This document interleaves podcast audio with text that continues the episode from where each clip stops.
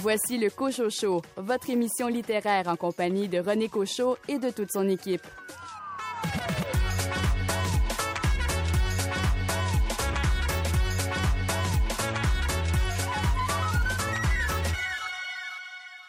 L'équipe du Cochocho se bonifie. En effet, j'ai le plaisir de vous annoncer que Venise Landry, Sophie Vincent, Robin Renaud et ma fille Anne se joignent à l'équipe. Ici René Cochot. Bienvenue à votre rendez-vous littéraire. Au sommaire cette semaine, une entrevue avec Léonie Boudreau et Camille Saint-Pierre, les propriétaires de la librairie Les Deux Sœurs qui vient d'ouvrir à Sherbrooke. Un entretien avec l'auteur Jean-François Litourneau concernant le recueil de textes Tracer un chemin paru aux éditions Anénorac. Ariane Gélina et Karine Bouchard présentent le numéro 119 de la revue Le Sabord avec comme thématique Machine. Il y a un an, Joe Biden était élu président des États-Unis. Une entrevue avec Karine Prémont qui signe avec Marie-Ève Carignan le livre La Maison-Blanche, vue du Québec. Frédéric Saint-Julien, quel livre a retenu votre attention? Alors, cette semaine, René, je vous parle de Indie historique de Daniel Sioui aux éditions Anénorac. Richard Mignot, quel roman policier avez-vous choisi? Je vous parle d'un roman d'une jeune auteure euh, du sud de la France, La patience de l'immortel de Michel Pédignelli. Et Anne Cochoroy, quelle est ta sélection de livres pour ta première chronique? Je vais vous parler de Rentrer sans vendre et sourire de l'autrice Laurence Baudouin-Masse. Coup d'œil également sur les nouveautés en librairie. Bienvenue au Cocho Show.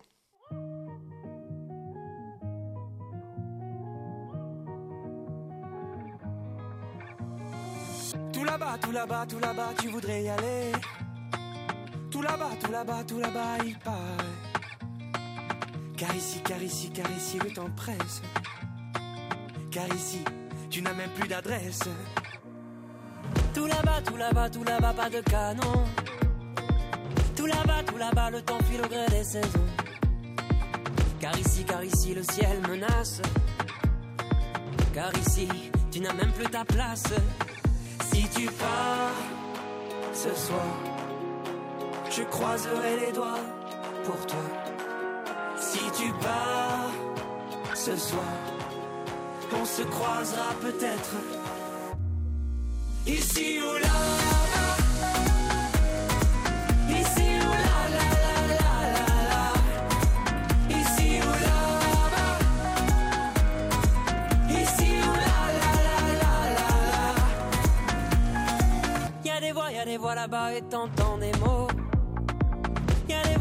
Là-bas qui ne veulent pas trop. Mais ici, mais ici, tu peux pas rester. Car ici, nos ils sont passés. Y a des voix, y a des voix, y a des voix, le départ est proche. Y a des voix, y a des voix et l'encre se décroche. Et ici, ici, tant de souvenirs. Juste ici, que tu laisses mourir. Si tu pars ce soir, je croiserai les doigts pour toi. Si tu pars ce soir, on se croisera peut-être ici ou là.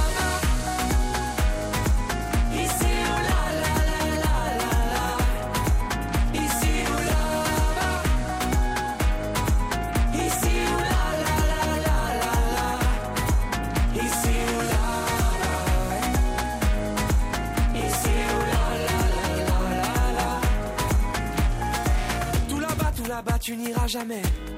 Jamais, jamais. Tout là-bas, tout là-bas, c'est dans les JT. À présent, à présent que le bateau coule. Tu ne verras jamais ni les rues ni la foule. Et t'es parti hier soir. Même si j'ai croisé les doigts pour toi. T'es parti hier soir. On aurait pu se croiser peut-être. Ici ou là.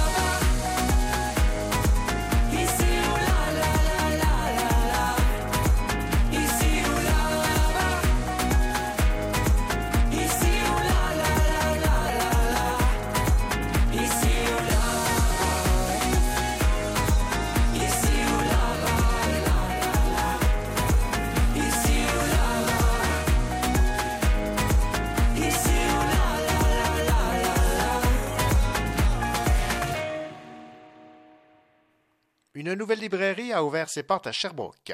Léonie Boudreau et Camille Saint-Pierre viennent d'ouvrir la librairie des Deux Sœurs au 285 rue King West face à la rue Alexandre. J'ai visité leur magnifique librairie. Voici l'entrevue qu'elles m'ont accordée. Bonjour, moi c'est Léonie Boudreau, je suis libraire et propriétaire à la librairie Les Deux Sœurs. Bonjour, mon nom est Camille Saint-Pierre, je suis libraire et propriétaire à la librairie Les Deux Sœurs. Alors, dans un premier temps, votre commerce a pour nom Les Deux Sœurs, mais je comprends que vous n'êtes pas deux sœurs. Alors, expliquez-moi pourquoi vous avez choisi ce nom de, commerce. Euh, mais en fait, on travaillait ensemble au Célestine Café, qui est près d'ici. Puis, euh, on se faisait tout le temps demander si on était sœurs. Donc, euh, on a décidé, quand, quand il a eu le temps de, trouver le nom pour la librairie, on a dit on continue dans la blague, euh, puis on, appelle ça les deux sœurs, question de mêler encore plus les gens. puis euh, c'est sûr qu'il y avait une chimie, c'est un peu comme ma sœur de cœur. voilà. Donc, sœur de cœur et sœur d'affaires maintenant, mais se lancer dans le domaine du commerce et principalement dans une euh, librairie, j'imagine que ça, ça, demande une certaine préparation. Je pense que vous avez, entre autres, été formé chez Progestion. Oui, donc ça fait deux ans qu'on travaille sur le projet déjà. On a suivi euh, la petite formation euh, de trois semaines qui s'appelle la bosse des affaires avec Progestion. Ensuite, on a été suivi avec un, conseiller euh, de Progestion. Mm-hmm. on a fait une grande partie du travail toute seule et en faisant des recherches dans notre dans notre bureau. C'est ça, fait que on a travaillé fort, oui, effectivement. Bon, évidemment, il y, a, un plan d'affaires, mais il y a également un endroit qu'on doit établir pour euh, euh, installer votre librairie. Vous avez choisi le coin Alexandre, près du centre-ville. Pour vous, ça allait de soi? Euh, oui, ben nous, depuis le début du projet, le centre-ville, ça nous parlait. On avait envie d'être là. Il y a une belle belle euphorie autour du centre-ville, beaucoup de choses qui se passent. Puis en ce moment, le quartier Alexandre est vraiment en train de se développer. Il y a des beaux commerces qui sont euh, qui ont ouvert leurs portes. On pense au Sabeigne, les herbes folles qui sont là depuis un petit bout, le Soco, il y a l'Hubert Saint-Jean qui vient de déménager. C'est près du Célestine où nous on a travaillé. Fait que c'est vraiment euh, un, quartier qui, est en effervescence. Fait voulait faire partie de ça euh, nous aussi. Puis on pensait que c'était une offre qui pourrait qui pouvait venir bonifier le, le quartier en fait.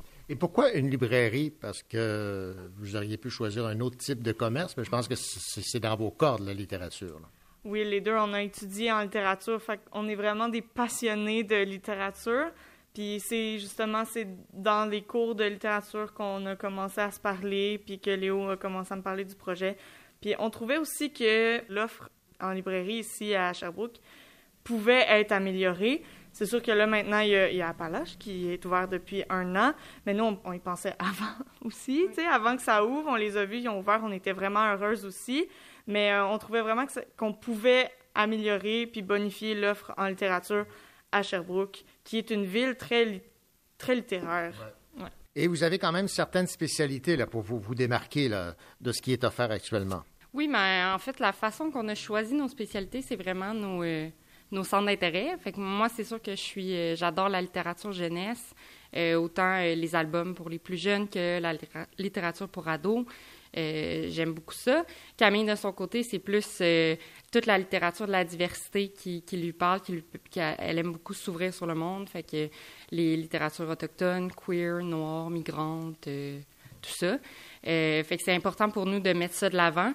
puis on trouve que c'est deux choses qui vont bien ensemble parce que la jeunesse, ben, c'est d'apprendre le plaisir de lire puis s'ouvrir sur le monde, justement. Donc, c'est deux, euh, deux spécialités qui vont bien ensemble, on pense.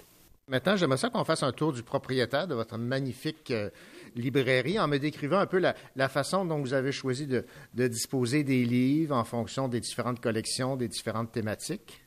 Oui, ben on a classé un petit peu euh, de façon conservatrice. Là. Mhm. Euh, on a sélectionné par, euh, par genre, fait qu'on a les romans d'un côté, on a séparé romans québécois de romans étrangers et canadiens. Mhm. Les romans canadiens sont avec les romans étrangers aussi. Puis sinon, c'est ça, on a comme deux parties à la librairie. Il y a la partie plus adulte, qui est dans le bas, dans le bas de la librairie. Puis dans le haut, c'est la partie jeunesse, avec le petit coin lecture. Là, on voulait vraiment faire une ambiance chaleureuse pour que les les jeunes prennent le temps de sélectionner leurs livres et tout. Les moins jeunes aussi, on a des, fauteuils qui sont disponibles pour, pour tout le monde. Euh, fait que c'est un petit peu ça qu'on a fait. Puis c'est ça. Sinon, on a euh, séparé par genre et par nom d'auteur ensuite. Sur le mur du fond, on a la poésie et la, et la section poésie et la, la, section nouvelle et la, notre petite section théâtre qui est en construction. Donc, il faut noter que notre inventaire est encore en construction ouais. puis qu'on veut que les gens nous disent ce qu'ils veulent lire euh, pour qu'on puisse s'adapter au à la demande puis mm -hmm. à ce que les gens veulent lire aussi. Okay, mais on aime beaucoup la poésie, on veut mettre de la on veut on veut valoriser ça beaucoup, on aime ça. Puis les nouvelles aussi, c'est vraiment le fun à lire. Fait que on, a, on a une section dédiée juste à, à ces deux genres-là. Et il y a dans votre section ici, euh, où on a quelques marches à, à monter, un endroit, j'imagine, où vous allez pouvoir tenir des, des activités, des animations, des séances de dédicace et tout? Oui, bien, éventuellement, nous, c'est sûr que notre métier de libraire, c'est de conseiller les gens, mais c'est aussi de diffuser la culture mm -hmm. à grande échelle. Fait que c'est sûr que euh, des heures du conte, des clubs de lecture, des choses comme ça, c'est quelque chose qu'on qu aimerait vraiment euh, développer. Euh, pour l'instant, ben, avec l'ouverture, c'est sûr qu'on se concentre là-dessus, mais éventuellement, c'est vraiment des événements qu'on aimerait tenir ici. Puis le coin lecture qu'on a installé, ça serait tout désigné là, pour ça. Eh bien, merci beaucoup de m'avoir fait ce tour du, du, propriétaire de cette magnifique librairie Les Deux Sœurs et euh, longue vie, donc, et euh, bonne chance avec votre euh, nouvelle aventure. Ben, merci beaucoup de votre passage. Merci beaucoup, au plaisir.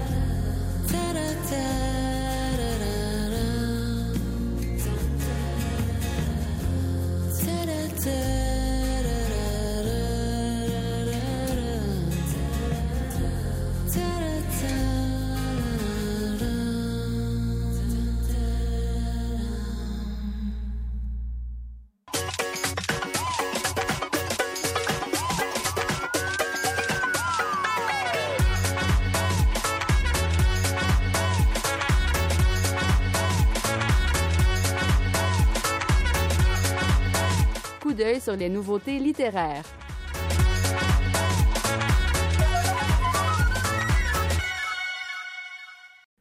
Une poésie minimaliste et pourtant maximale. C'est ainsi que se résume ce recueil de poésie You de Chantal Neveu, publié aux éditions La Peuplade. Écoutons Mylène Bouchard nous en dire plus. You de Chantal Neveu, un livre en fait donc qui nous amène dans une histoire, une histoire d'amour, une liaison amoureuse, une, idylle amoureuse, donc une histoire très très passagère, éphémère, mais très intense. Donc on retrouve quelque chose de, de très, très concentré, qui grimpe, qui monte là, en intensité, puis dans la façon dont Chantal Neveu a, décidé de comme disposer aussi son texte, là, comme c'est vraiment, on est vraiment dans une dans un long ruban de mots euh, qui fait cette poésie-là en bout de ligne. Là. Donc vraiment, euh, il faut se laisser porter par cet élan, cette intelligence aussi, là, cette grande ouverture, cette grande liberté qui se trouve dans cette poésie, dans ce texte-là. Voilà, c'est pour tous les curieux et passionnés euh, de poésie et d'amour. C'était Mylène Bouchard des éditions La Peuplade qui nous parlait de ce recueil de poésie qui a pour titre You de Chantal Neveu, maintenant en librairie. Ici Frédéric Saint-Julien. Cette semaine, je vous parle de Indien de Daniel Sioui, le premier de la collection Les Harangues aux éditions Annie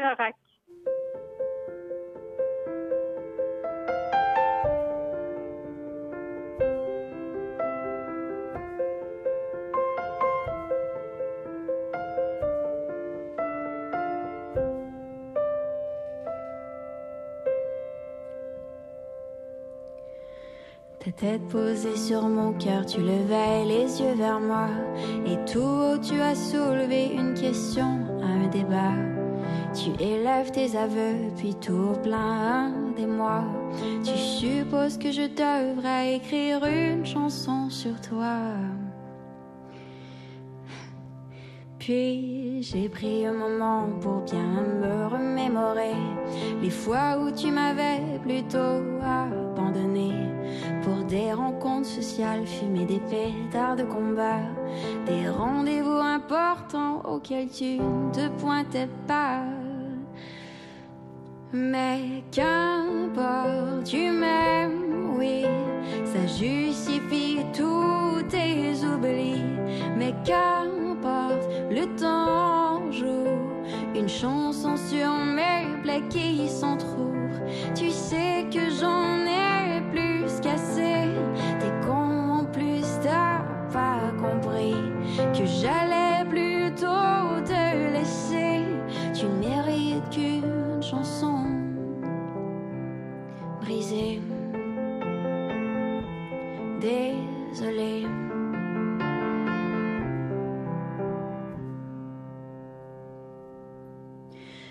Longtemps pensé aux étapes à franchir pour assurer aux autres qu'on avait tout un avenir. Mes amis s'inquiétaient de nous voir revenir ensemble, car ils savaient que ton ex t'attendait dans sa chambre. Mais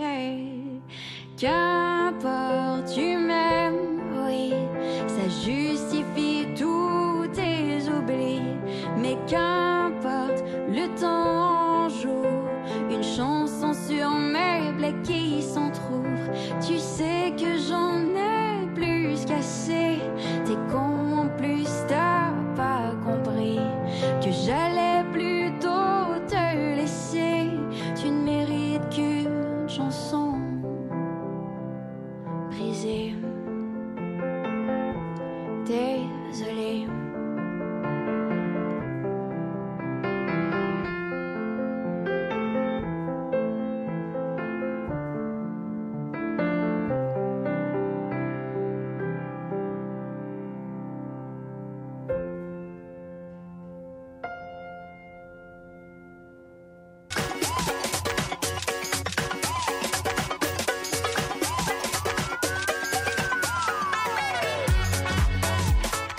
Elle est libraire à la librairie Raffin de la Plaza Saint-Hubert à Montréal. C'est donc avec plaisir qu'elle livre ses conseils aux personnes qui se demandent quoi lire. Frédéric Saint-Julien.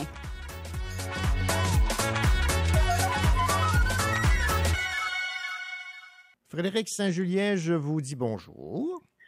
Bonjour, René. Frédéric, euh, j'ai bien hâte de vous entendre parler de cette euh, œuvre de Daniel Sioui qui a pour titre Indien stoïque.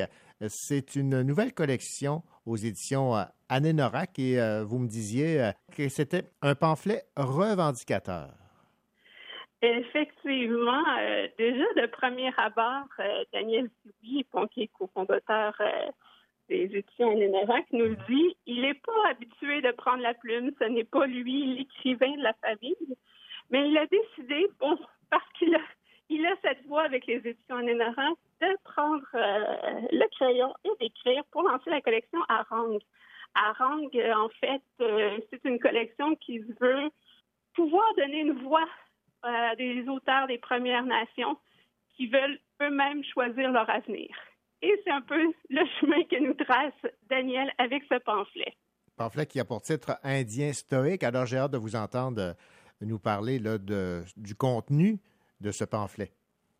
Oui, donc Indien historique. Pourquoi Indien historique? Bon, ça part d'une situation où Daniel se sentait un peu inconfortable après, euh, après un entretien où on lui avait un peu dit que pour que les paroles de certains autochtones passent bien auprès de Québécois moyens, on avait édulcoré, on avait uniquement gardé ce qui était plus politiquement correct. Et donc, Daniel s'est dit, bon, encore une fois, on nous demande d'être des, gentils Indiens.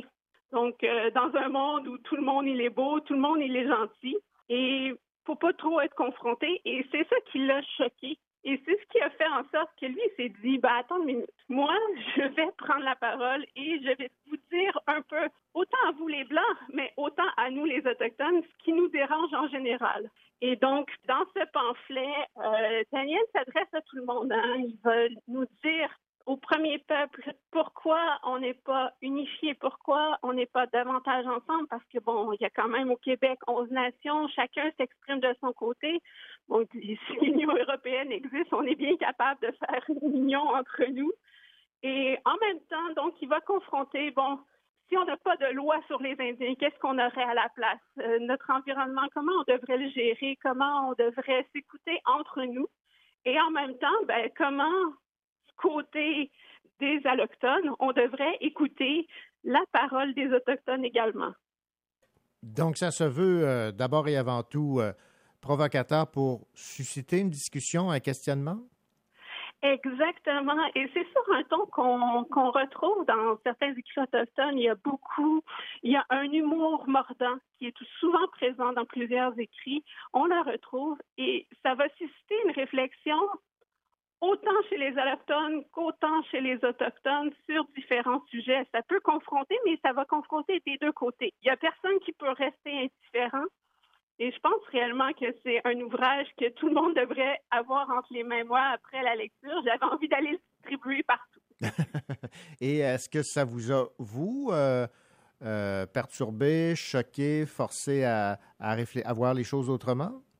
Pas parce que des fois, c'est des réflexions que j'avais eues, c'est des sujets que je connaissais aussi, mais en même temps, ça me permettait justement de réfléchir sur l'avenir, sur qu'est-ce qui devrait changer, mais en même temps d'avoir l'œil de, justement de Daniel, euh, qui lui est un autochtone, qui vit dans sa situation à Wendake, et de, de me dire, ben, si eux le voient comme ça, pourquoi on ne devrait pas aller vers cette direction et en même temps de voir qu'il y a tellement de voix différentes? Mm-hmm. C'est ce qui m'a beaucoup intéressé. Bon, Daniel Sioui, euh, vous le disiez au début, n'est pas habitué à prendre la, plume.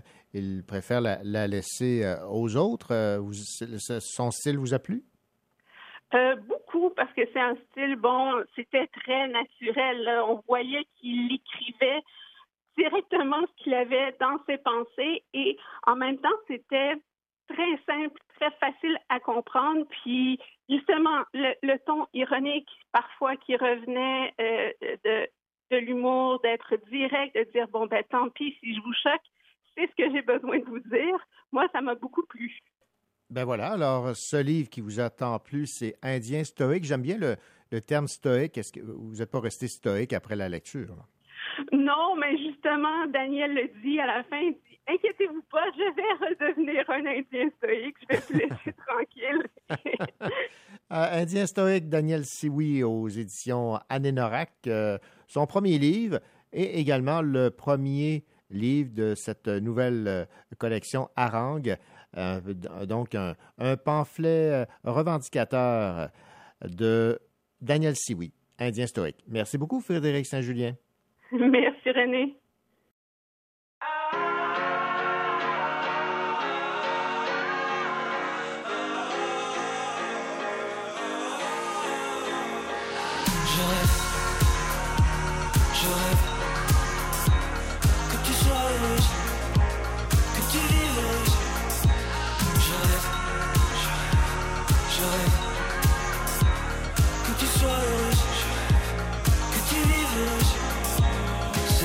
Qu'on est tombé dans la tempête, c'est vrai qu'on s'oubliera comme tout le monde. Et dans la fumée s'en va ta silhouette. Et c'est beau. Il y a de l'or dans les ombres. Je dissimule un peu trop mes côtés drama queen. Je fais comme tous les gars, je dis rien, je somatise. Vient le jour où la magie enfin me rejoint. La nuit rougit, c'est beau, c'est le matin. Et je rêve. Je rêve. Que tu sois heureuse.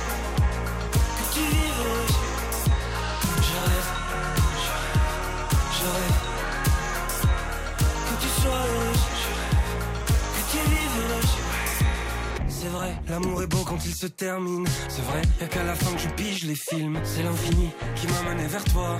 Regarde, il y a de l'or sur mes doigts. J'ai choisi la face éclairée des jours, mon amour. Choisi la fin sans les armes. Maintenant qu'est bientôt terminé mon grand détour, j'aimerais savoir par où je pars. Et je rêve, je rêve que tu sois heureuse,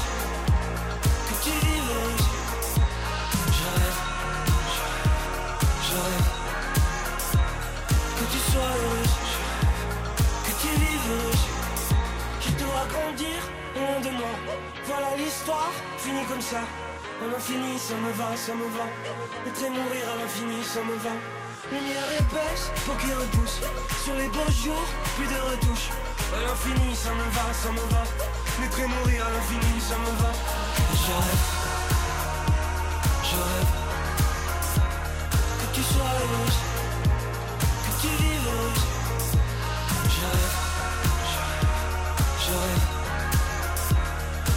soul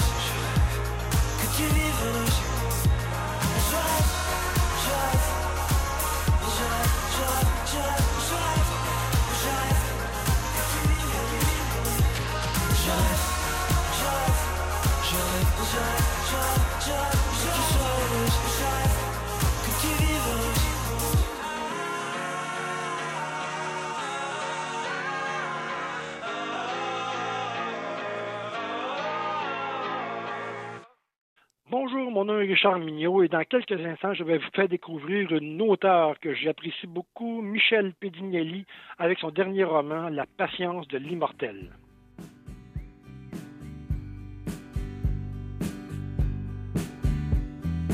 Réponds, réponds quand je te parle, un signe quand j'éteins la lumière. Réponds, et s'il fait noir dans ma chambre, on rêvera les deux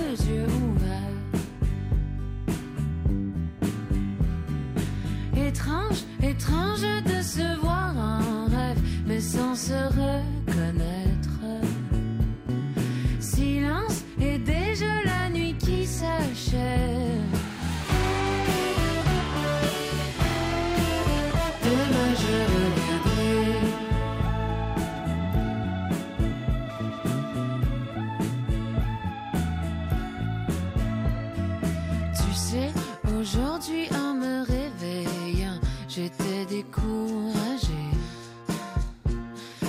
C'est vrai, et d'ailleurs je te dis tout le temps qu'absolument rien ne va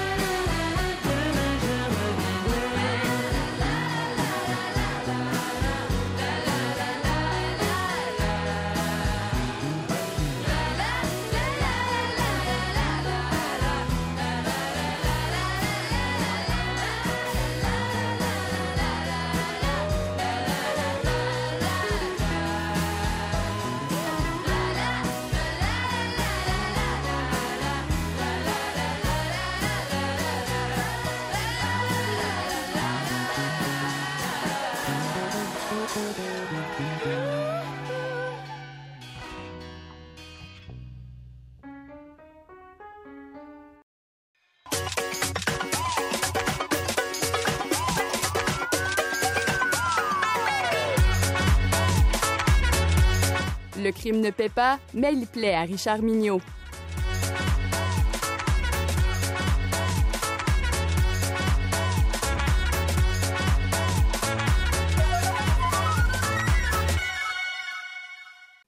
Richard Mignot, êtes-vous quelqu'un de, de patient, vous? Je suis une, la patience incarnée. Ne doute pas ma conjointe. si je vous pose la question, c'est que le, le, le, titre du roman dont vous avez, vous avez, choisi de nous parler cette semaine, c'est La patience de l'immortel. C'est de Michel Pedignelli aux éditions L'Aube Noire. Oui, il y avait bien longtemps que je voulais découvrir l'imaginaire et l'écriture de Michel Pedignelli. J'avais lu quelques critiques très positives et ce que l'on disait sur sa détective privée, Giulia Boccanera, qu'on appelle entre gens connus Diou, me semblait plein de promesses. Alors, quand j'ai vu ce troisième roman, avec ce titre évocateur, La patience de l'immortel, et surtout que l'enquête se situait dans l'île de beauté, la Corse, je tenais absolument à lire ce roman. Et je n'ai pas été déçu. L'auteur tient ses promesses et sa détective m'a charmé, de même que ses descriptions de paysages et des mœurs des habitants de l'île. Un vrai plaisir de lecture. Boccanera reçoit un appel surprenant de son ancien compagnon. Sa nièce, Letizia Paoli, une jeune journaliste fort populaire, a été assassinée. Joseph Santucci croit que seul Dio, Boccanera, saura résoudre cette affaire. Julia n'est pas entichée par ce retour sur l'île qu'elle a quitté depuis longtemps, mais elle accepte quand même le défi. Entourée par son ex-belle-famille, mais solitaire dans la foule corse, elle investiguera en fouillant les enquêtes de cette jeune journaliste assassinée, cherchant celle qui aurait pu causer ce meurtre. Et ce ne sera pas facile de combattre l'opacité des gens et de faire parler les silences des Corses qu'elle rencontre. Les informations qu'elle trouve semblent bien sensibles pour les gens de certains milieux. Assez pour qu'elle reçoive quelques coups, au sens propre et au figuré, quelques coups d'avertissement. Mais si elle a vécu assez longtemps sur l'île, imprégnée par ses façons de faire à Nice, Diou devra se réhabituer au code de vie corse. Pas facile et parfois même dangereux. Et bien sûr, elle devra aussi faire face à ses propres souvenirs, ses propres peurs. On ne creuse pas la vie des autres sans déterrer quelques pelletés de notre passé à nous, et pas nécessairement les plus agréables. J'ai beaucoup aimé ce roman pour bien des raisons. L'enquête est superbement bien ficelée. Michel Pedignelli possède un talent certain pour imaginer et raconter une bonne histoire. Malgré le crime horrible, rien dans le roman ne joue la carte du gore et du sanguinolent. L'important demeure la recherche du coupable et la façon d'y arriver. Évidemment, il faut souligner la richesse du portrait que l'auteur nous fait de la Corse et de ses habitants petit village avec quelques maisons anciennes, des cafés où les personnes se retrouvent pour commenter tout ce qui se passe, les routes belles et sinueuses et la forêt, le marquis si célèbre. Mais ce qui m'a le plus charmé dans ce roman, c'est la qualité et la profondeur des personnages féminins. Bien sûr, on aime Julia, la, la détective, son intelligence, son humanité, sa façon d'analyser les informations qu'elle recueille, ses forces et aussi, bien sûr, ses faiblesses.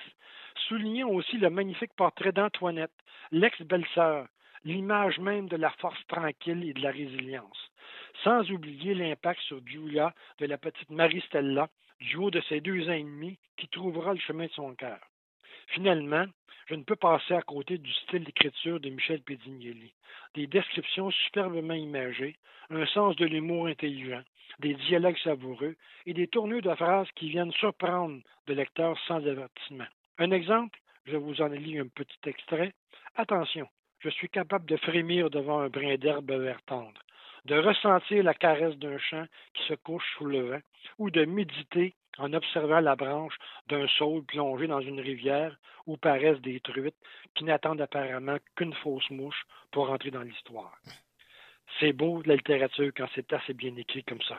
Tout à fait. La patience de l'immortel est un excellent roman à apporter en vacances ou à lire pendant la fin de semaine. J'ai découvert ce roman et son auteur, et à partir de maintenant, je suivrai sa carrière avec intérêt, de même que celle de son personnage tellement attachant. Une réflexion me vient en écrivant cette conclusion. J'adore l'insularité des auteurs et autrices islandaises. Ce climat un peu particulier à l'ombre des volcans, cette attitude réflexive probablement due à l'environnement. Et je me rends compte en lisant les écrivains de la Corse, par exemple Cecilia Castelli, qu'elles sont en train de définir leur propre insularité littéraire. Bien à elles avec leurs accents, leurs coutumes et leurs codes. Donc, les auteurs corses à découvrir et grâce à ces cartes postales littéraires, peut-être un jour à visiter. Je vous souhaite une bonne visite de la Corse. Et cette visite de la Corse, on l'a fait avec la patience de l'immortel Michel Pedignelli aux éditions L'Aube Noire. Merci beaucoup, Richard Mignot. C'est un plaisir, René.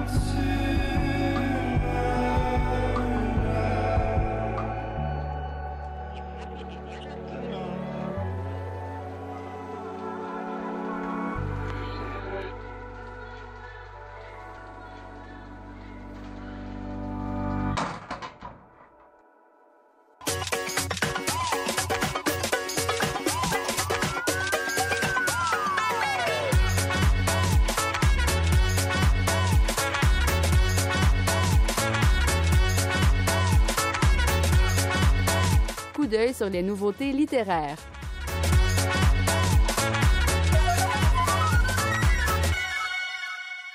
Filet est un roman étourdissant, exigeant, étonnant, qui montre le grand paradoxe de tout ce temps perdu à courir sur place pendant qu'autour la vie, la vraie, exulte. Voici un résumé d'un roman de Isabelle Labattalia, dont nous parle la directrice générale de l'instant même, Geneviève Pigeon. Isabelle la Battaglia, c'est un objet littéraire presque non identifié. c'est un roman, donc sur le plan formel. Donc Isabelle Labatala, c'est une jeune autrice. Euh, c'est son premier roman. C'est un roman qui est extrêmement exigeant. Je le dis toujours d'emblée euh, quand je le présente, pas pour décourager les gens, mais parce que c'est un roman qui aborde des thèmes, euh, je dirais pas courants, mais des thèmes près de que, que, tout le monde comprend ou qui nous touchent toutes et tous. C'est-à-dire ce rapport au corps, à la minceur, à l'apparence, les impératifs de beauté de la société qui nous entoure, comment la culture populaire, donc les cinémas, les jeux vidéo, les publicités, les téléromans, nous pousse finalement dans un cycle de, ben, de consommation, puis ensuite de culpabilité en rapport au corps toujours. Et donc, elle met en scène, elle, euh, elle nous fait entrer dans la tête d'une jeune narratrice qui s'appelle Morgane. Et Morgane, elle est au gym. Et tout le temps du roman, Morgane, en fait, elle est au gym, elle est sur son tapis roulant et elle réfléchit à sa vie et elle observe finalement la faune qui est autour d'elle dans le gym. Elle construit une espèce de mythologie du gym parce qu'elle leur donne des surnoms, elle leur invente des histoires, elle imagine des relations entre les, clients du gym, mais elle revient aussi sur sa vie à elle, donc son enfance, son adolescence et comment elle a pu construire son identité et cette obsession-là des calories, de ce corps-là qu'on doit toujours, avec qui on est en lutte finalement. Et quand je dis que c'est exigeant, c'est parce que Morgane, c'est une jeune femme donc qui baigne dans un environnement culturel extrêmement riche et elle construit son monologue intérieur sans vraiment nous donner des pistes de compréhension, ce qui fait qu'elle fait référence à des personnages, à des situations, à des objets constamment qui peuvent nous sembler un peu hermétiques si on ne comprend pas toutes les références. Mais je vous dirais qu'il faut absolument embarquer avec cette narratrice-là. Il faut accepter d'être happé dans son univers pour se rendre avec elle jusqu'au bout de, cette réflexion-là, jusqu'à la fin du roman, et pour comprendre en fait comment elle a pu en arriver là, mais comment aussi elle essaie ou elle réussit peut-être à se délester, puis c'est, je choisis mes mots, là, de ce poids-là, de ce fardeau-là des impératifs euh, de, de minceur. Dans son cas, elle, c'est la minceur, donc c'est cette obsession-là des calories, j'ai mangé un muffin, il fait 500 calories, bon ben donc il faut que j'aille courir là au gym pour brûler ces calories-là. Donc, c'est comme une, euh, une, absence de plaisir constant, des frustrations, mais liées aussi avec des relations personnelles. Bon, l'adolescence, euh, tomber en amour, euh, les relations avec la mère, les relations avec les beaux-pères, avec les voisins. Donc, tout ça rentre dans le monologue de Morgane. C'est un roman que je dirais extrêmement courageux, est très, très, très, enfin, très unique. Je, moi, je, je, je, le lis, j'ai rien vu comme ça avant. Et euh, c'est un roman qui étouffe, mais qui jette à terre aussi. Donc, euh, vraiment très, très particulier, une très belle voix qui arrive avec ce roman-là sur la scène littéraire. C'était Geneviève Pigeon qui nous parlait de ce roman Filé de Isabelle Labattalia, nouvellement arrivé en librairie.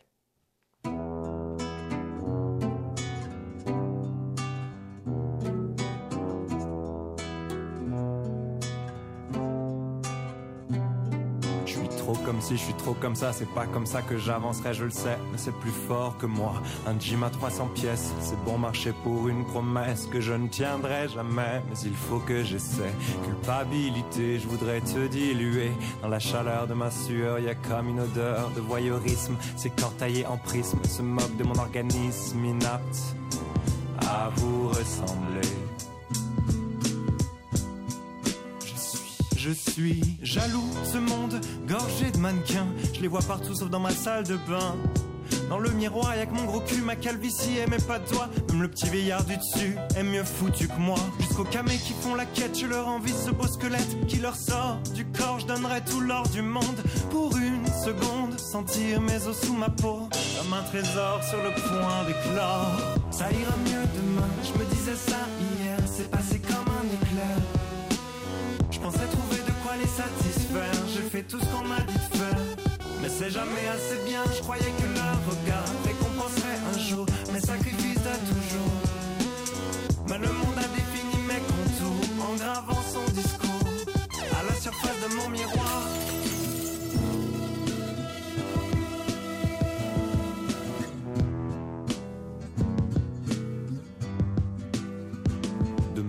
ces soirées filles, resto entre copines. J'angoisse, je panique, je stresse et j'hallucine. Je vois déjà tous ces plats qu'il faudra m'enfoncer dans la gorge pour qu'on ne découvre pas le secret qui m'égorge. Modèle de magazine bien svelte et féminine sont pendus sur ma ligne. Ma phobie curviline me dessine, j'ai loin d'être assez fine J'espère qu'on ira danser. Je pourrais me dépenser. Sur la piste, sur la piste. On me regarde et je me sens bien. Sauf sous les spots de la salle de bain. Dans le miroir, y'a que mes petits seins, mes côtes saillantes et ma détresse. Que ton regard enfante sur mes hanches sans fesses. Ces femmes bien en chair, je leur envie ce beau dessert. Qu'elles ingèrent sans le vomir d'avance. Quelle chance, enfouir mes os sous ma peau.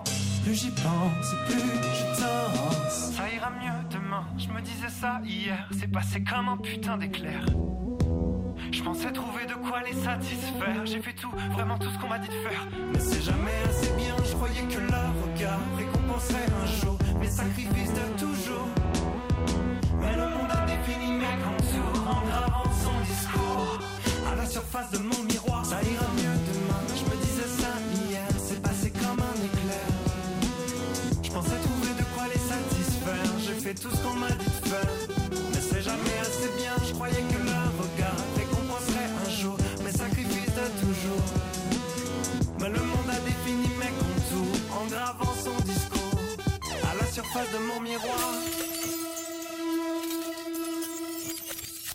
Les éditions Anénorac viennent de publier le recueil de textes Tracer un chemin, écrit des premiers peuples, deuxième édition. Dans cette anthologie, les voix des premiers peuples prennent un chemin pour se faire entendre, celui de l'écriture. Choisis pour l'émotion, la curiosité ou la réflexion qu'ils suscitent chez le lecteur, les textes ont été écrits par des femmes et des hommes de différentes générations et de diverses nations et communautés qui, pour la plupart, ont décidé d'écrire en français. Sous les formes littéraires variées, poésie, théâtre, romans, nouvelles, chansons, résonne d'une manière singulière l'écho d'être au monde, de traverser le cycle de la vie, de grandir au sein du territoire, de vivre en relation avec les membres de sa famille, de son clan et avec les autres. Chaque texte constitue une trace d'un travail de mémoire, de questionnement, d'affirmation, d'interpellation, de libération et de partage par l'écriture et la création. Ce recueil est sous la direction de Olivier de Zutter, Naomi Fontaine et Jean-François Litourneau. On écoute Jean-François Litourneau nous parler de ce recueil publié aux éditions Anénorac, Tracer un chemin, écrit des premiers peuples, deuxième édition. C'était un recueil, en fait, qui était euh, dédié au, euh, au, milieu scolaire. Donc, on l'avait vraiment pensé pour le milieu scolaire, les, élèves du deuxième cycle au secondaire, puis les élèves au collégial. Puis on voulait proposer un, un recueil de textes que les, que les enseignants, les enseignantes pourraient utiliser pour faire découvrir les littératures des premiers peuples aux élèves et aux, euh, aux, étudiants. Donc, la première édition est parue en 2017 aux éditions Anénorac. Puis elle a rapidement été épuisée. Puis on s'est rendu compte aussi que euh, le livre avait trouvé euh, son lectorat aussi euh, chez le grand public.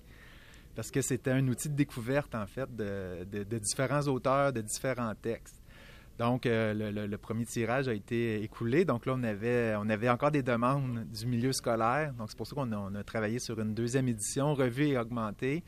Puis, il se publie tellement de textes dans les dernières années là, dans le milieu des lettres euh, autochtones que, bon, on avait encore beaucoup, beaucoup de choix devant nous. Puis, euh, c'est un plaisir de travailler avec Olivier Dezutter, qui est professeur à l'Université de Sherbrooke ici. Puis, ben, la romancière Naomi Fontaine, qui était nous.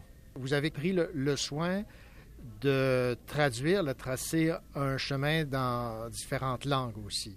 Oui, on a rajouté euh, une quinzaine de textes quand même. C'est surtout des textes qu'on a ajoutés, c'est surtout des textes, euh, en, des traductions en fait, il se fait, beaucoup, beaucoup de traductions dans les dernières années pour que le, le, lectorat francophone puisse avoir accès à des, à des romans, à des recueils de nouvelles, à des recueils de poésie d'écrivains ou d'écrivaines du Canada anglais. Donc, on a ajouté des textes dans ce sens-là. Puis, pour le titre, au départ, il était juste en français et en Innu, parce que Naomi, Fontaine est Innu. Puis, on se faisait dire souvent, bon, les autres langues autochtones. Puis, en plus, notre éditeur est Wendat. Donc, il est situé à Wendake. Donc, on a ajouté le titre en Wendat, puis aussi le titre en Inuktitut. Étant donné que, bon, moi, dans mon parcours de vie, mon premier contact avec ces réalités-là s'est fait dans le Grand Nord. Donc, euh, c'est le clin d'œil qu'on a voulu faire. Qu'est-ce qui ressort principalement là, de, des textes qui sont publiés dans ce recueil? Bien, euh, il y, a une belle variété de genres. Donc, autant de la poésie, il y a du conte, il y a du théâtre, euh, des extraits de romans, puis euh, aussi des nouvelles. Puis quand on a choisi des nouvelles, on, a vraiment respecté l'intégralité du texte, donc c'est pas des extraits. Puis nous autres, on l'a vraiment pensé, on a choisi les textes, on n'avait pas le souci de représentativité ou d'essayer de, de représenter les différentes tendances. On y est allé vraiment en tant qu'enseignant. Donc, qu'est-ce qu'on aurait le goût, nous, de proposer à nos étudiants dans, les, cl- dans nos classes de français? Euh, Naomi est enseignante euh, de français aussi, là, comme elle le relatait dans son roman Manicanetish.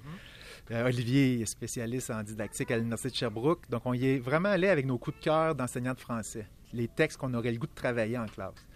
Et après ça, ben, c'est ça un peu qui a dirigé nos travaux, si tu veux. Puis, euh, ce qui ressort, ben, c'est euh, donc une variété de genres, une variété de styles aussi, puis les, thèmes qu'on retrouve souvent dans la littérature autochtone, donc le, territoire, euh, le, sentiment de filiation, la transmission intergénérationnelle. Donc, c'est sûr, ces éléments-là sont là aussi, mais on, on remarque aussi qu'il y a des thèmes, des fois, qui sont surprenants ou qu'on n'aurait pas tendance à associer aux littératures des premiers peuples, souvent à cause de nos propres préjugés, peut-être, ou notre, notre perception un peu limitée de ces réalités-là.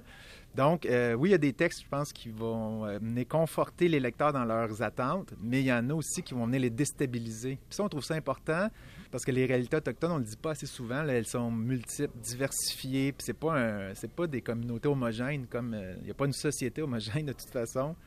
Euh, puis c'est une richesse. Euh, donc, euh, on a voulu mettre ça en valeur à travers la littérature. Est-ce que vous êtes surpris de, de retrouver autant de, de textes de, de disponibles? Parce qu'on ne les connaît pas, c'est euh, la, la très grande majorité de ces auteurs et autrices. là. Ben là, moi, c'est ça. Je travaille dans le milieu depuis 2006-2007, là, fait une quinzaine d'années. Donc, moi, je suis pas surpris parce que je, je- je suis témoin privilégié, en fait, de, de ce qui s'est passé. C'est sûr que euh, même quand on a travaillé sur la première édition, on était autour de 2015-2016, on s'est rendu compte en travaillant sur la deuxième édition qui, qui s'était publié beaucoup, beaucoup, beaucoup de textes dans les 4-5 dernières années. Donc là, je pense qu'on peut parler d'une explosion sur le plan éditorial. Donc, il y a de plus en plus de textes, euh, de, livres euh, disponibles. C'est sûr que, mettons, quand j'ai commencé à travailler dans ce domaine-là, comme je vous disais, il y a 15 ans, j'aurais pas pu, on n'aurait pas pu faire un projet comme celui-là. là. Il n'y aurait pas eu peut-être assez de, assez de textes ou euh, ça aurait été plus limité. Il existait par contre des anthologies, mais c'était des anthologies qui voulaient souvent dresser un portrait de la situation ou qui euh, faisaient quasiment, euh, je me rappelle, une des premières anthologies de Maurizio Gatti, début des années 2000, on avait quasiment l'ensemble des écrivains dans l'anthologie. Donc c'était c'était un travail très précieux parce que moi, c'est ce qui m'a mis sur la piste des littératures autochtones. Mais là, aujourd'hui, une 15-20 ans plus tard, ben, on a le, le loisir du choix puis de pouvoir choisir juste des coups de cœur en tant qu'enseignant de français. Fait que ça montre que des textes, il y en a, puis il y en a de plus en plus, puis euh, ben, il faut continuer à les mettre en valeur, puis euh, participer, contribuer à leur diffusion, à leur rayonnement. Ben, Jean-François Letourneau, merci beaucoup. Alors, on rappelle le, titre de ce recueil, Tracer un chemin écrit des premiers peuples, deuxième édition revue et augmentée aux éditions Aninorac. Merci. Merci.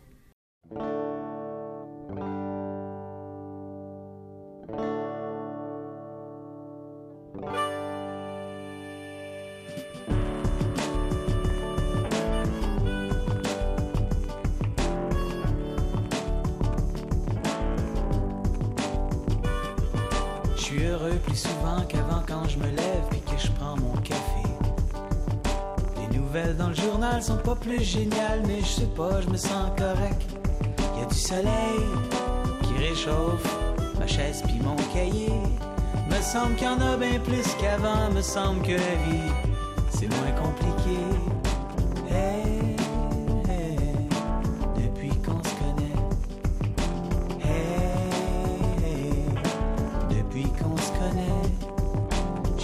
Qui se calme, le calme qui se glisse à l'intérieur de mes veines? La tempête est toujours là au fond de mes reins, mais je sais pas, je me sens plus zen. J'ai moins de haine, de misère devant la bêtise humaine. Le ridicule ne me tue presque plus et j'aime un peu plus la race humaine.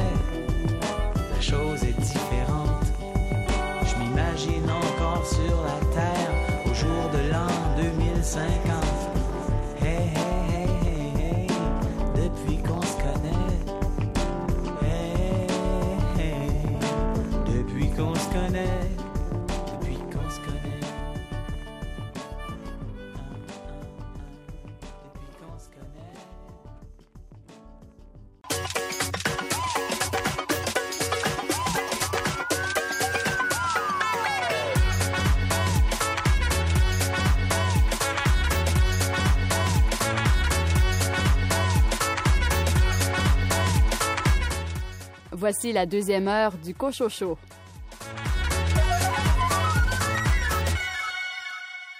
Au sommaire de cette deuxième partie d'émission, il y a un an, Joe Biden était élu président des États-Unis. Une entrevue avec Karine Prémont qui signe avec Marie-Ève Carignan le livre La Maison-Blanche, vue du Québec. Ariane Gélina et Karine Bouchard présentent le numéro 119 de la revue Le Sabord avec comme thématique Machine. Et Anne Cochoroy, quels sont les romans qui ont retenu ton attention? Je vais vous parler de Rentrer son ventre et sourire de l'autrice Laurence Baudouin-Masse. Bonne deuxième partie d'émission.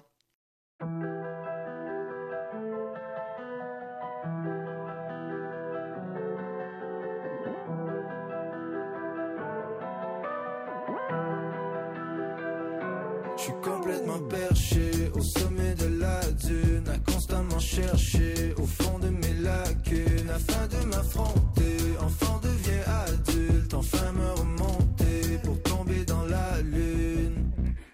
J'ai fait à ma guise, guidé par la prise, rouler à toute vitesse encore au bord de la crise. Perdu mes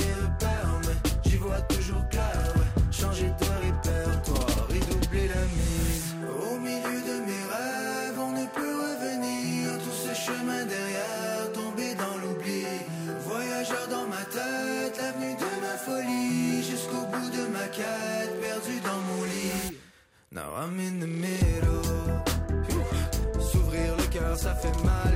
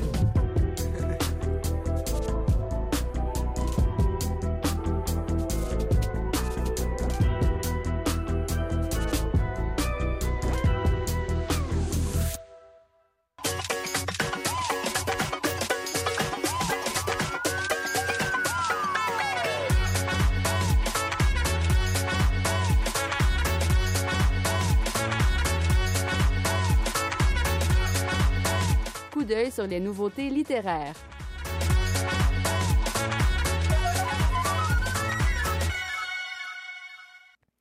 L'autrice Rachel Graveline est de retour avec une suite de Antise le village, publiée chez Victor et Anaïs. Cette fois, ça a pour titre La Furie. On l'écoute. Dans le premier tome, on avait Xavier qui euh, emménageait avec sa famille dans le village de Cap-Lunaire. Et évidemment, Xavier découvrait petit à petit les rumeurs de fantômes, le fait qu'il y avait eu des disparitions sordides dans le village. Et tranquillement, Xavier comprenait que sa maison était en fait une maison hantée. Dans le tome 2, Xavier comprend que c'est pas dans son imagination. Là. Il se passe vraiment des choses particulièrement étranges. On a un resserrement au niveau des manifestations, des apparitions. Corinne et Thomas, qui sont ses amis, sont euh, plus près de lui. Ils cherchent à enquêter puis à trouver un moyen de communiquer avec les fantômes du village. Parce que s'ils sont là, il doit bien avoir une raison. Et c'est un petit peu ça qu'ils tentent de découvrir. Pourquoi ces fantômes-là sont là? Quel est leur message? Mais jusqu'où sont-ils prêts à se rendre? Parce que tranquillement, ils se rendent compte que certaines de ces apparitions sont menaçantes. Et donc, la furie, qui est vraiment le personnage central de ce tome 2. C'était Rachel Graveline qui nous parlait de la suite de sa série Antise, qui a pour titre La Furie, publié chez Victor et Anaïs, maintenant en librairie.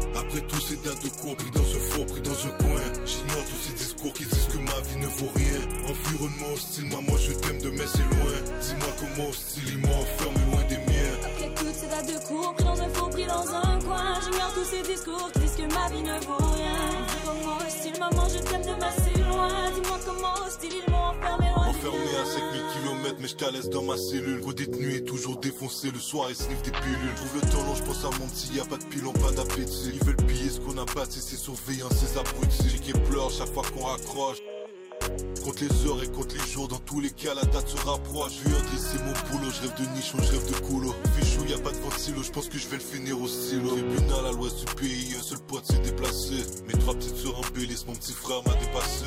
Je sortirai quand la juge décidera que c'est assez. Aucun remords, j'ai cœur de pirate balafré. J'ai fait du ping-pong entre les prisons, mais je suis bientôt à la maison. Effet personnel aux saisons, mon prof de maths avait raison. Les heures passées au fourgon, m'ont fait sortir de mes gonds. Dans ma tête, ça tourne pas rond, je vais pas finir comme mon daron.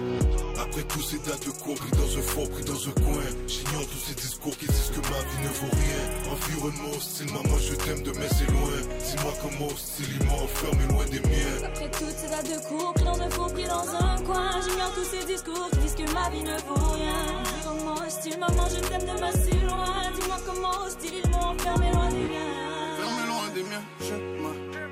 Quand les barreaux de phare nous séparent. Tu sais, tout va bien, hein. Mais pour demain, je ne sais pas. On enferme les hommes comme des animaux, comme si j'avais échappé ma life dans le caniveau. Ouais, ici c'est sans pitié comme un combat de paix. J'ai perdu ma liberté, j'ai perdu mon contre-disque. Les murs ont des oreilles, les oreilles ont des murs. Yeux des plus forts, les plus faibles deviendront des mules. Retourne en cellule, terminer mon poème. Une bagarre dans la cour a remplacé le réveillon de Noël. Suffit d'un étincelle pour en venir au point. Mais j'ai hurlé ma rage, aveuglé par le gaz lacrymogène. Va dire à la juge que ce n'est jamais trop pour moi. Ne dis pas à maman que les gardiens m'ont laissé pour moi. C'est pas de la faute à personne, tout ça c'est grâce à moi. J'ai tapissé les murs avec des posters de pétasses à poil. Je prends ça comme ça vient, je prends ça un jour à la fois. Pour toi ça ressemble à une prison, pour moi c'est un abattoir. Mais n'oublie pas que la sentence n'est qu'un passage. On est fort, mais depuis qu'on est jeune, le moral est incassable. Pour toi c'est la prison, pour moi c'est l'université. J'ai tombé dedans quand j'étais petit, la rue m'a certifié. Après tous ces dates de cours, pris dans un faux, pris dans un coin. J'ignore tous ces discours qui disent que ma vie ne vaut rien. Environnement hostile, maman, je t'aime de mais c'est loin. Dis-moi comment hostile, ils m'ont enfermé loin des miens. Après toutes ces dates de cours, pris dans un faux, pris dans un coin. J'ignore tous ces discours qui disent que ma vie ne vaut rien. Comment hostile, maman, je t'aime de ma si loin. Dis-moi comment hostile, ils m'ont enfermé loin du mien.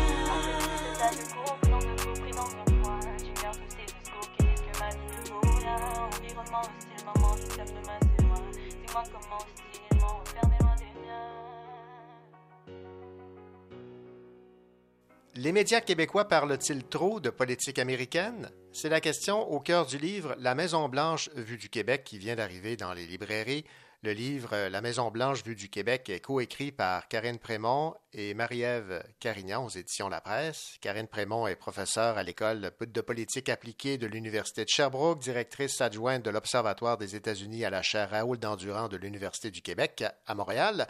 Marie-Ève Carignan est professeure au département de communication de l'Université de Sherbrooke. Elles ont interrogé des dizaines de spécialistes, de professionnels des euh, médias pour tenter de répondre à cette question. La Maison-Blanche, vue du Québec, les médias québécois parlent-ils trop de politique américaine? Nous avons en ligne Karine Prémont. Bonjour, Karine. Bonjour. Alors, évidemment, la, la, la question se pose. Est-ce que la réponse s'y trouve? Les médias québécois parlent-ils trop de politique américaine? C'est une question de point de vue, évidemment.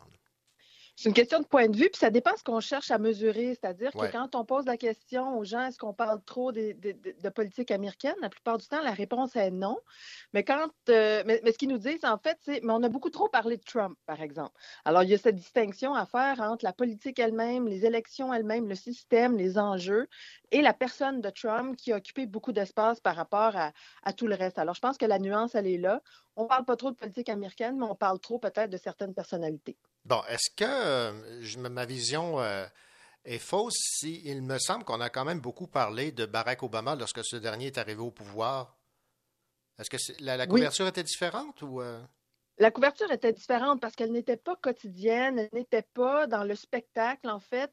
Elle ressemblait beaucoup à ce qu'on voit aujourd'hui avec Joe Biden, par exemple. C'est-à-dire qu'on va en parler quand il se passe quelque chose. On va en parler quand il y a un projet de loi important qui est signé, quand il y a un conflit particulier, quand il y a des décisions importantes qui sont prises. C'est ce qu'on a fait avec Barack Obama. Évidemment, en 2008, pendant la campagne électorale, il y a eu une espèce de débordement, effectivement. Vous avez raison, on en a beaucoup parlé à ce moment-là. Donc, on en parle beaucoup pendant les campagnes, mais ensuite, ça se tasse un peu. Et c'est ça qui n'est pas arrivé avec Trump, en fait. C'est OK. que ce niveau d'intérêt n'a jamais diminué pendant les quatre ans de sa présidence parce qu'il entretenait évidemment cette couverture médiatique.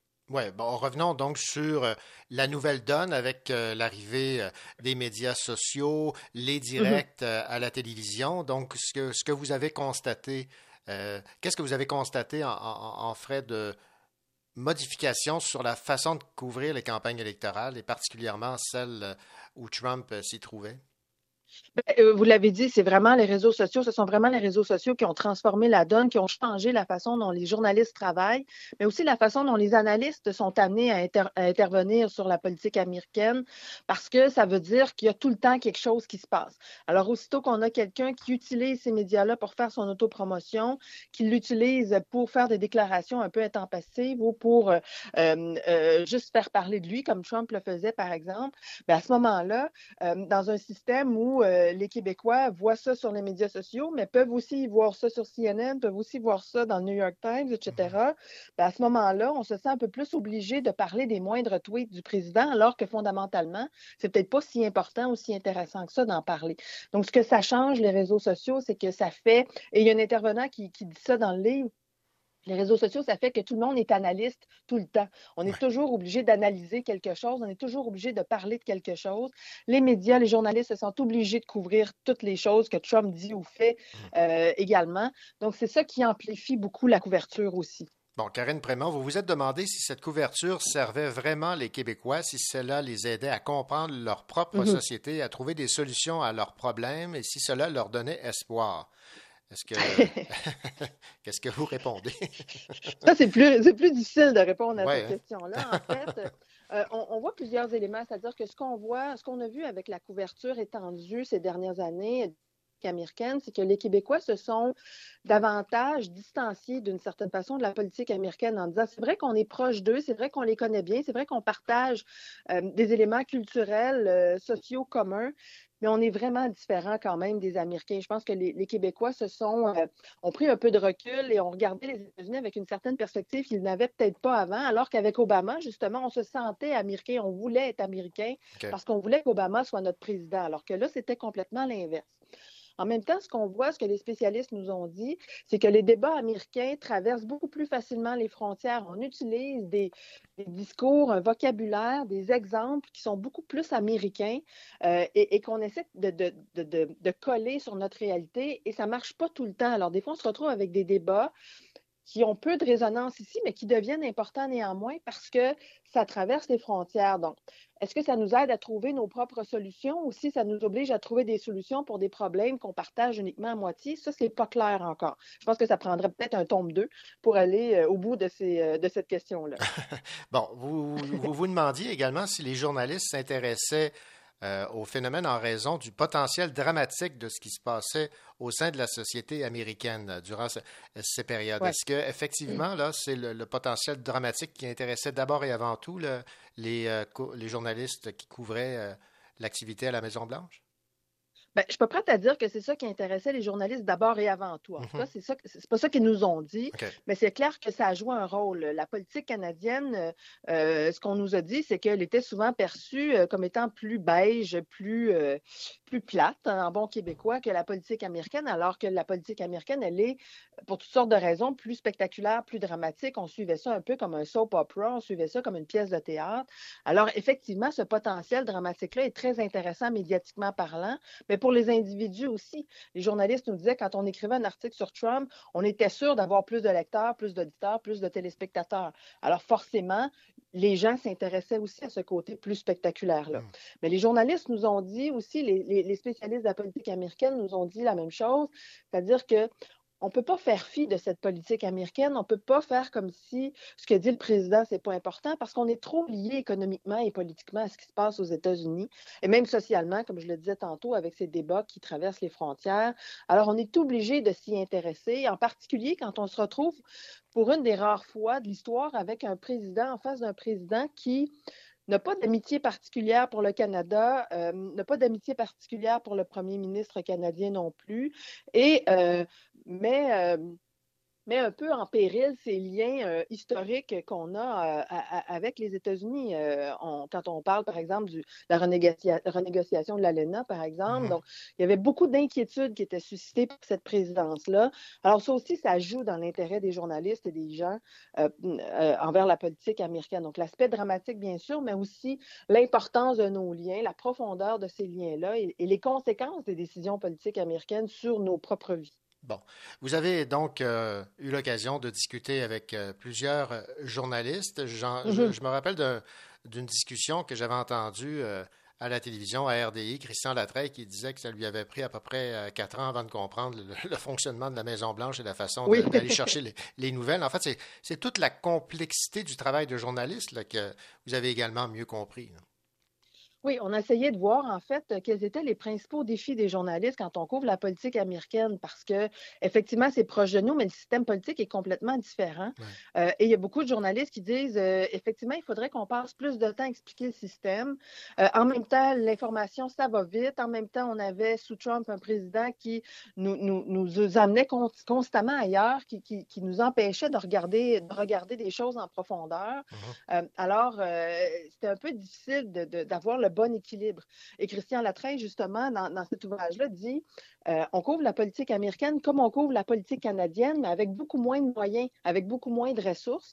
Euh, il dit moi, quand j'étais correspondant à Washington, j'étais tout seul, alors que sur la colline parlementaire, ils sont des dizaines. Là. Alors, euh, on ne peut pas produire le même genre d'analyse, la même profondeur d'analyse, la même diversité de reportage non plus quand on est tout seul, versus quand on est une équipe euh, ou en tout cas euh, euh, des dizaines de personnes à couvrir. Alors, ça aussi, ça joue. Euh, et en même temps, avec la grande diversité des médias, avec euh, euh, les, les- les plateformes numériques, ben, on a tendance peut-être à, à moins parler du système lui-même en se disant les gens vont aller voir ce qu'il en est. Et en même temps, il y a des journalistes qui disaient ben, c'est pour ça qu'on invite des spécialistes aussi euh, à intervenir dans nos, dans nos émissions pour qu'ils nous expliquent comment ça fonctionne. Et c'est ça le rôle aussi des spécialistes. Oui, parce que j'ai écouté, j'ai écouté plusieurs analyses, plusieurs reportages, puis j'ai encore de la difficulté à comprendre tout- comment Ouais, ben, tout le ça. système fonctionne. bon, maintenant, dans la maison. quatre ans, des fois, il faut se, se remémorer certains détails. là. Ouais, Alors, c'est pas évident. effectivement. bon, dans la Maison Blanche, vue du Québec, vous vous êtes concentré principalement sur les médias électroniques, là, parce que vous ne pouviez pas tout euh, euh, rencontrer Non. tout le monde. Là, hein? Non. Non, ça a été des choix. ça- on, on a dû faire des choix très déchirants parce qu'au début, on s'était dit si on a une dizaine de personnes qui acceptent de nous parler, ça va être bien.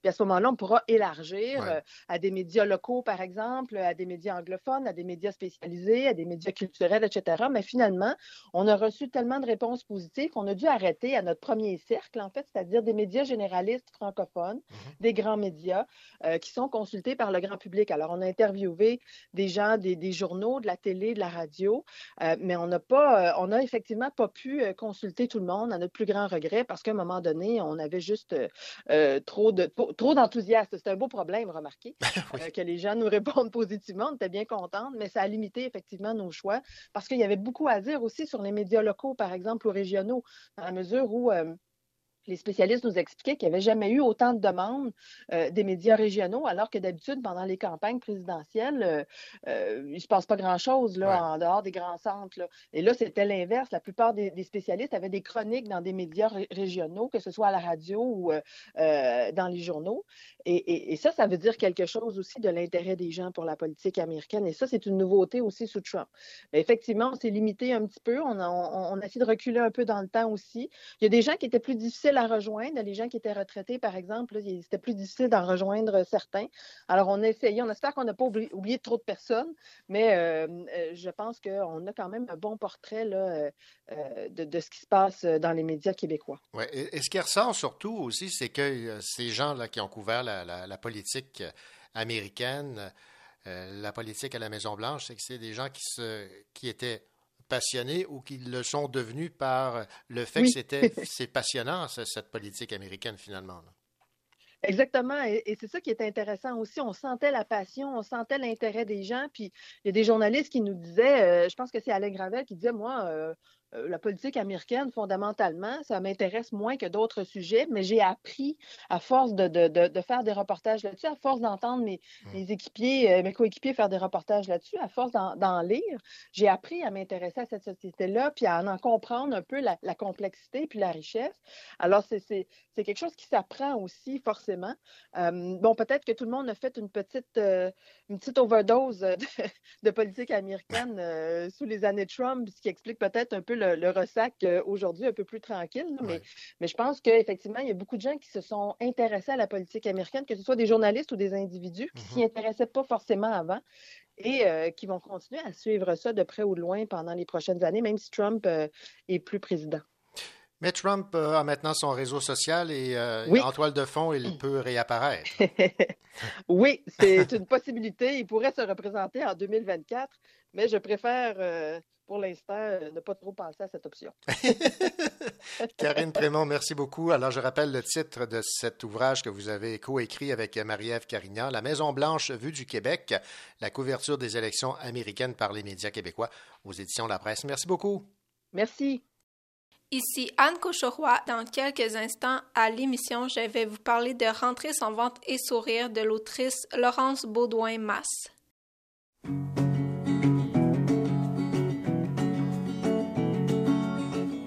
Au bord des larmes, j'y vais souvent. Femme sans armes, le cœur souffrant. Et c'est un cliché, photoshopé d'une soirée alcoolisée.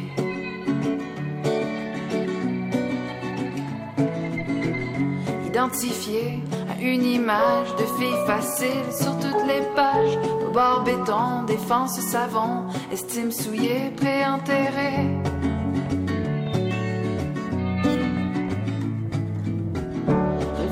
Et vous verrez la vérité dans mon regard.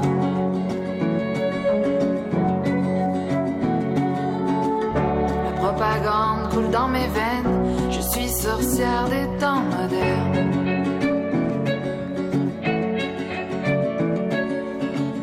Le mauvais sort me colle au corps, j'ai beau me changer quoi que je dise, je suis condamnée par vos sottises, j'ai beau crier, tout est.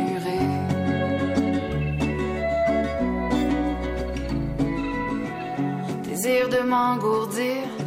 Pour en finir, je manque de choix. Pardonnez-moi, ivre en suspens, j'endors ma vie en attendant.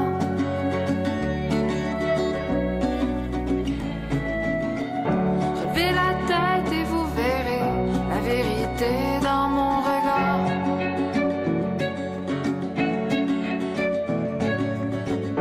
La propagande coule dans mes veines, je suis sorcière des temps.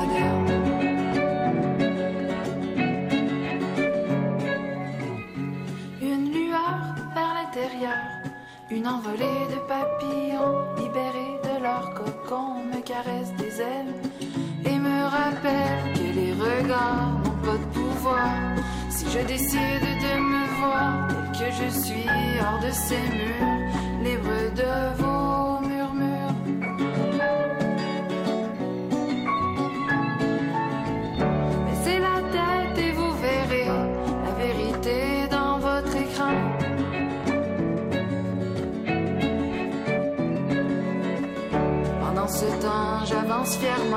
je suis sorcière des temps modernes.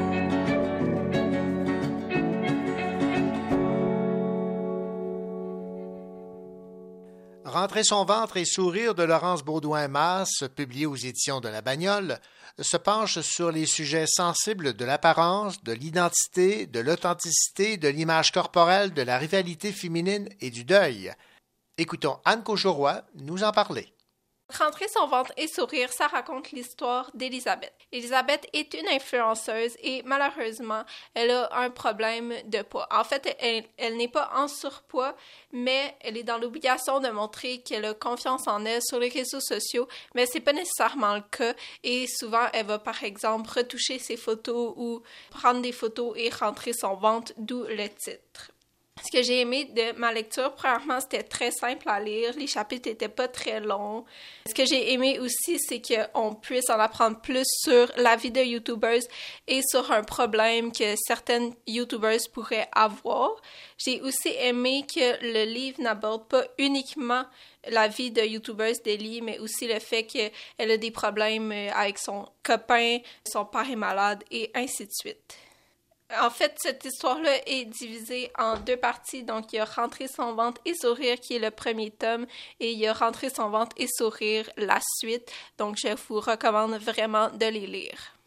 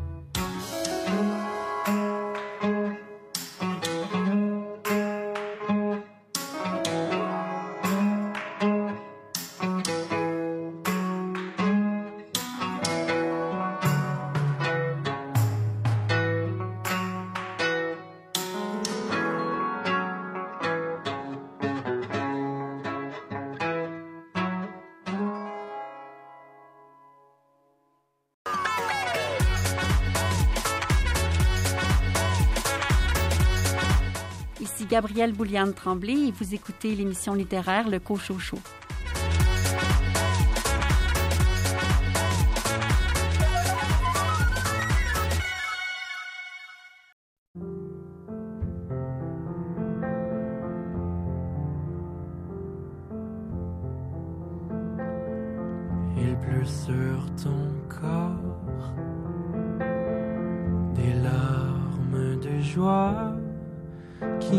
Qui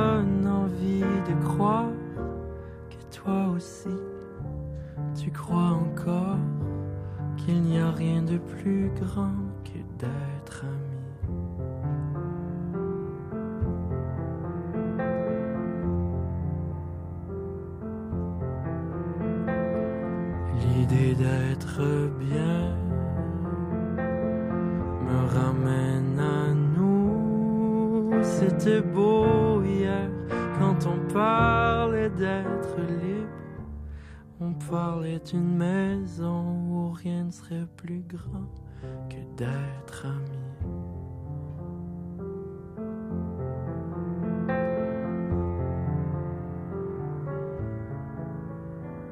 Mais j'espère que t'espères qu'on sera ceux qui l'auront fait. Ils pourront parler d'amour amoureux. Moi je parlerai de nous. On vieillira à peine en se courbant le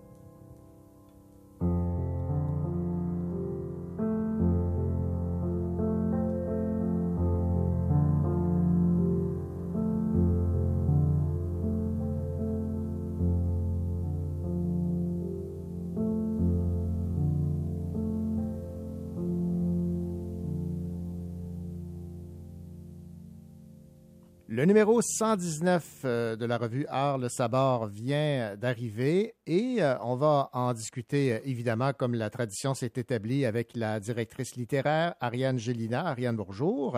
Oui, bonjour. Merci Et- de nous recevoir, René. Ben, ça me fait plaisir. Et la directrice artistique Karine Bouchard. Bonjour Karine. Bonjour René. Bon, alors on va comme d'entrée de jeu parler du choix du thème de cette revue, ce numéro 119, euh, Machine. Peut-être commencer avec Ariane.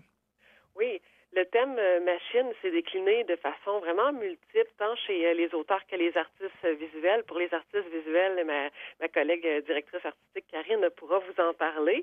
Euh, chez les auteurs, euh, il y a eu du travail à la fois euh, sur, par exemple, sur le quotidien. Donc, euh, je pense à, à Nicolas Giguère, euh, qui est un auteur de l'Estrie euh, que vous connaissez bien euh, à l'émission. Euh, et qui a vraiment travaillé sur euh, des anecdotes euh, d'enfance en créant quelque chose euh, de machinal.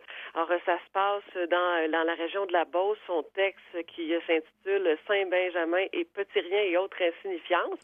donc, euh, euh, et on a, on a ça, donc des anecdotes un peu machinales, le quotidien. On a également la science qui se retrouve dans le numéro euh, chez les auteurs, euh, que ce soit la chimie avec Chloé Savoie-Bernard avec un texte autobiographique.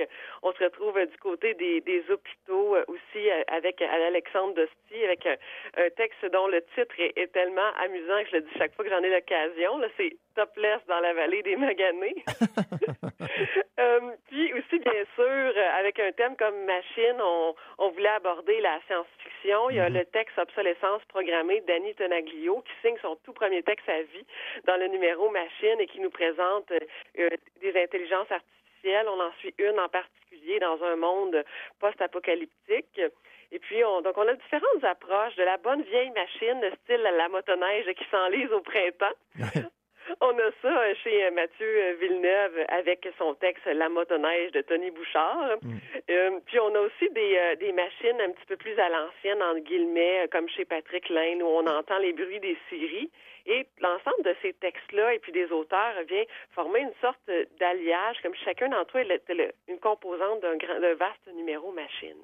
On offre en cadeau à nos, à nos lecteurs et abonnés un livret dans ce numéro-ci. Ça fait plus de d'une demi-douzaine d'années qu'on n'avait pas euh, offert un livret euh, comme ça euh, dans la revue. Et celui-ci, euh, il est très, il est très spécial. Il est même nécessaire. C'est une suite poétique de Geneviève Rioux, dont le titre, qui est de, originaire et résidente de l'Estrie, euh, dont le titre est Je n'ai pas dit mon dernier souffle. Alors, on parle d'une douzaine de pages et ça s'inspire de, de tristes événements euh, qu'elle a vécus. Geneviève Rio est la survivante d'un féminicide, donc une, tentative de meurtre et d'agression sexuelle qui est survenue en euh, 2018 et elle a écrit là-dessus euh, sa- une suite poétique et même tout un recueil qui va paraître au printemps prochain et le Sabord, tout comme euh, avec Annie, Tonaglio, publie pour la toute première fois Geneviève Rio. Alors, euh, c'est à la fois touchant, percutant, c'est vibrant, je l'ai dit, c'est nécessaire et c'est très maîtrisé. Geneviève Rio est une autrice de l'esprit qui est clairement à surveiller. Ouais, j'ai lu euh, ce, ce livret et effectivement, c'est euh, très bien écrit. Ça frappe et il faut quand même souligner que ça a été euh, sous la supervision de David Goudreau. Oui, absolument. David Goudreau, qui est le directeur littéraire de cette suite poétique et qui accompagne Geneviève Rioux depuis euh, deux ans euh, dans sa démarche littéraire. Donc, c'est un travail euh, qui s'est fait aussi euh, de concert pour le livret spécial qu'on retrouve dans ce 119 machines. Bon, maintenant, évidemment, lorsqu'on parle de la revue Le Sabord, on a également l'aspect visuel. Euh, C'est Oui. euh, maintenant au tour de Karine de nous parler Oui. donc de cet aspect. Oui, tout à fait. Ben, en fait, euh, c'est ça, comme euh, Ariane l'a un peu dit, on a abordé le thème machine sous vraiment plusieurs angles, autant dans les textes mais au- et dans les œuvres aussi.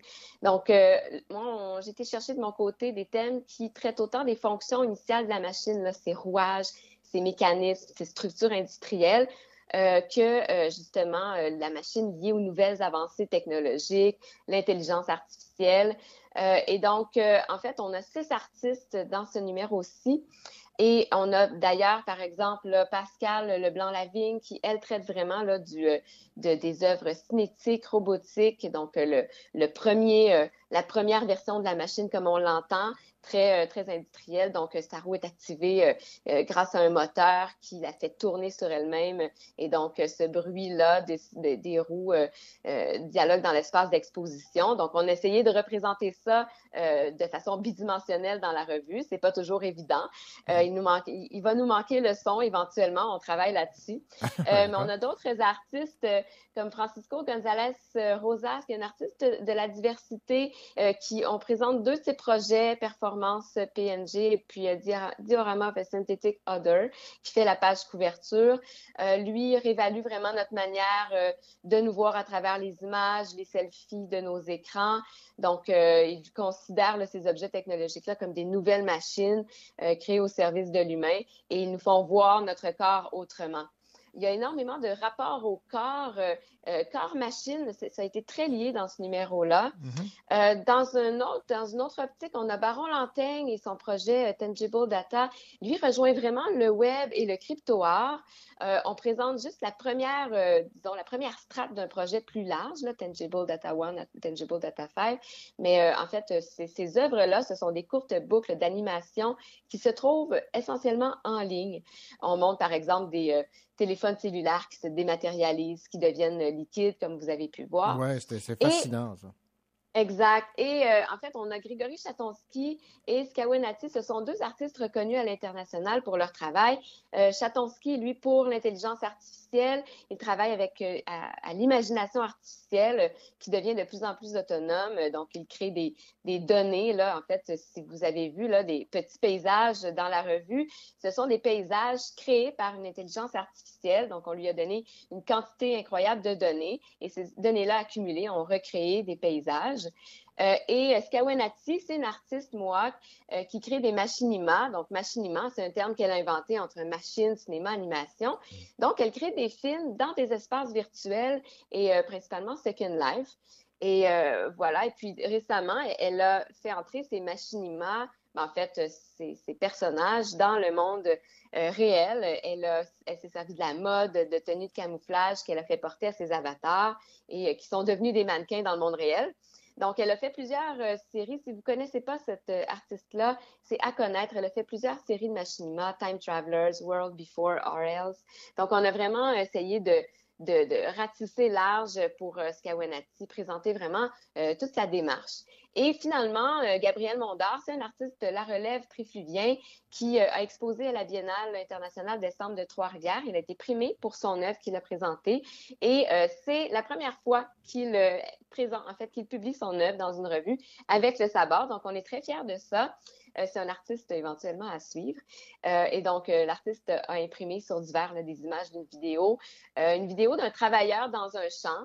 Et il a spatialisé cette vidéo-là pour créer une œuvre installative. Et c'est ce qu'on voit dans la revue.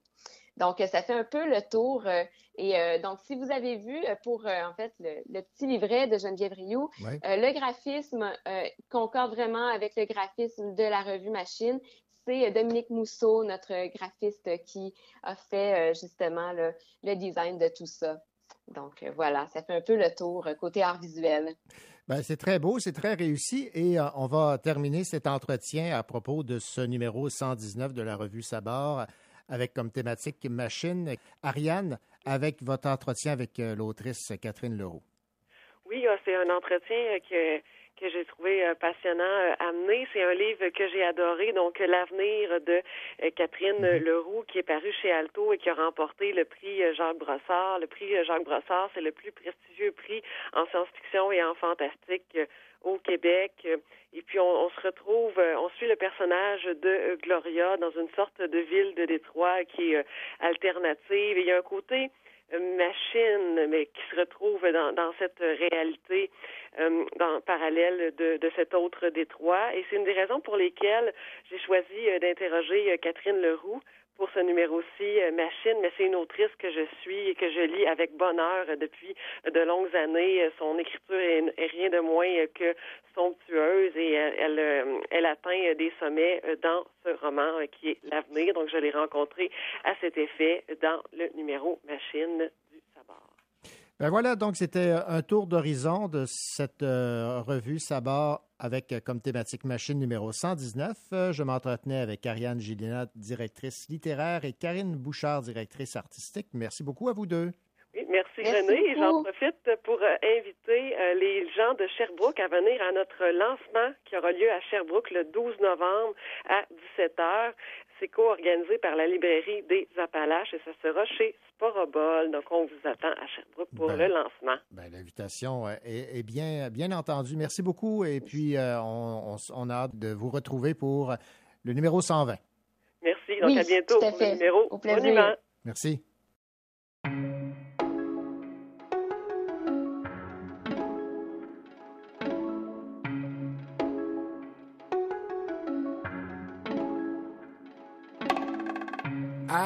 Keep moving, I don't read gossip. J'ai déjà lu votre année, vous étiez pris dans le passé. Est-ce que les perdants peuvent me laisser gagner ma vie tranquille? Pourquoi vous dites des mensonges sur un joueur de franchise? Tous vos héros gardent mon numéro sur speed dial. Hello, téléphone nouveau qui parle. Mon gars, j'ai pas mille pieds si t'as pas mille pièces. It ain't no G-Pass pour un cheap pass sur la métropolitaine. Un pied dans le tapis rapide, une main sur le bras de vitesse. Deux doigts pour la politesse. On roule à haute vitesse pour get le 56K. Si tu sais pas c'est quoi, c'est pas c'est le money dance. On a déjoué la police jusqu'au métropolis. Je vous ai servi LLA pour oublier vos problèmes. Un peu de poudre aux yeux avant quelque chose de solide. Witness the second coming de la sérotonine. Stunting, braque les caméras dessus. Tu croyais que j'allais jamais revenir, t'en es jamais revenu. De la banquette arrière du taxi jusqu'au siège avant du Boeing. Pas besoin de savoir se conduire where I'm going. I just woke up avec la vie dont j'ai rêvé. Just woke up avec la vie dont j'ai rêvé. I said I just woke up avec la vie dont j'ai rêvé. Roule le papier contre le papier, jamais les mauvais. We eat again, paid again, faded. What I call self-made, self-medicated. Aperçu au guichet, disparu dans un pays chaud. Beach chair, pichet, by the seashore. Sure, mais qu'est-ce que j'étais supposé faire en vacances? Tout ce que je sais faire, c'est faire des records, puis défaire des records. Oh my god. Est-ce que les backpackers sont encore nostalgiques? Guess où Jean-Sébastien back avec ses bons vieux classiques? Avec ce genre de flow que mes paieraient cher pour. But I keep the game on lock and that's childproof. I'm back on my bullshit, entouré de des accès chaque jour et de jour J. On s'apprête à rouler sur Paris, smell like new cheese. Ils pensent tous que je suis ricain quand je leur parle de où je vis. On va prendre notre équipage, réduit sur Air France. Aucun joker, un quart, deux paires. Ferme le hublot, la nostalgie au perdant. Mais on n'a pas de classe, mis à part la première classe. I just woke up avec la vie dont j'ai rêvé. Just woke up avec la vie dont j'ai rêvé. I said I just woke up avec la vie dont j'ai rêvé. Roule le papier contre le papier, jamais les mauvais. We eat again, paid again,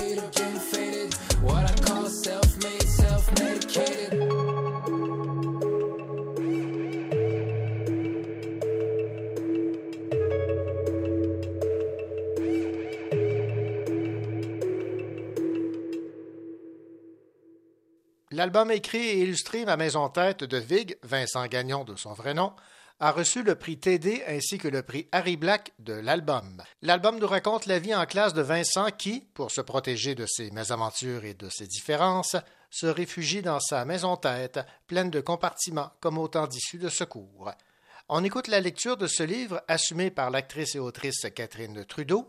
La musique, elle, est composée par Ingrid Saint-Pierre et Martin Roy. On déménage souvent à cause du travail de papa. Mais ma maison reste toujours la même. Ma maison, c'est ma tête. J'y habite depuis ma naissance. Je pense la connaître comme le fond de ma poche, mais elle est très vaste et j'y découvre encore de nouvelles pièces. Parfois, je m'y perds. Ma maison tête, on y entre par le vestibule. C'est souvent là que j'attends maman et papa pendant les heures d'école, quand tout devient trop flou ou lorsque mademoiselle Ray devient trop impatiente. Le vestibule donne sur l'extérieur. En haut des marches, il y a le salon. J'y reçois des amis rencontrés un peu partout dans des livres ou des films pour bavarder de tout et de rien. Oh, je sais très bien qu'ils n'existent pas vraiment, mais ils m'écoutent et m'aident à comprendre des choses.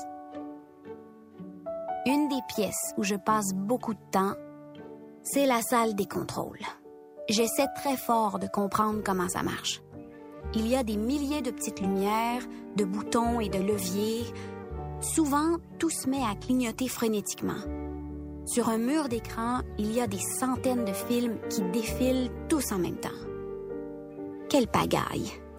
Parfois, ça me donne mal au cœur et je dois en sortir.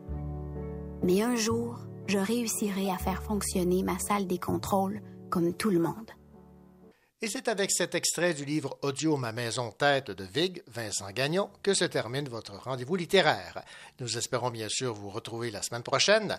D'ici là, nous vous souhaitons une bonne semaine et surtout de belles lectures.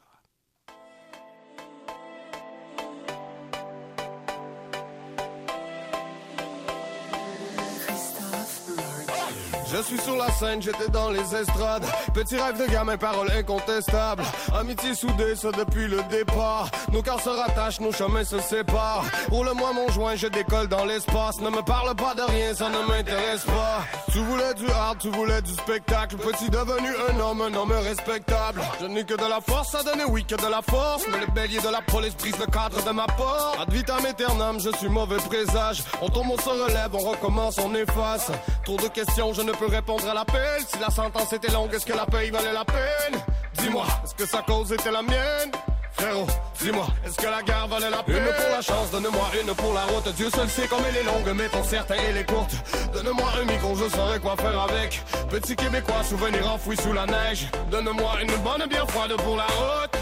Pistolet mitrailleur, et on fait l'amour. Il n'y a rien à comprendre. Je suis comme je suis, entre le noir, le blanc, le rouge, le violent et le gris. Je suis comme je suis, je suis comme je suis. Moi je suis comme je suis. Après tout, ce n'est que de la musique.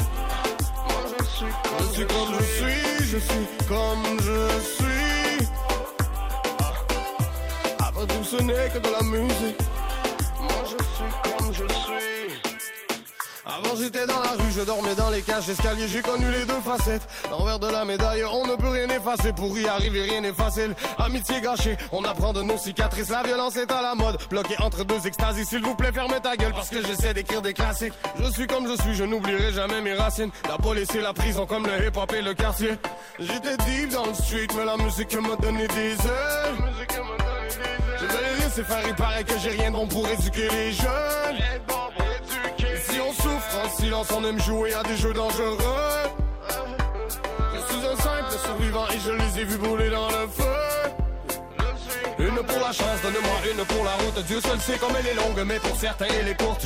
Donne-moi un micro, je saurais quoi faire avec. Petit québécois, souvenir enfoui sous la neige. Donne-moi une bonne bien froide pour la route. Pistolet mitrailleur et on fait l'amour. Il n'y a rien à comprendre. Je suis comme je suis, entre le noir, le blanc, le rouge, le violent et le gris. Je suis comme je suis, je suis comme je suis. Je suis comme je suis. Après tout, ce n'est que de la musique. Je suis comme je suis je suis, comme je suis. Après tout, ce n'est que de la musique. Moi je suis comme je suis. Donne-moi une pour la route, Dieu seul sait comme elle est longue, mais pour certains elle est courte. Donne-moi un micro, je saurais quoi faire avec. Petit québécois, souvenir enfoui sous la neige. Je suis comme je suis. Moi je suis comme je suis. Moi je suis comme je suis. Moi je suis comme je suis. Je suis comme je suis, je suis comme je suis. Moi je suis comme je suis. Après tout, ce n'est que de la musique. Moi je suis comme je suis. Comme je suis, je suis comme je suis. Après tout, ce n'est que de la musique.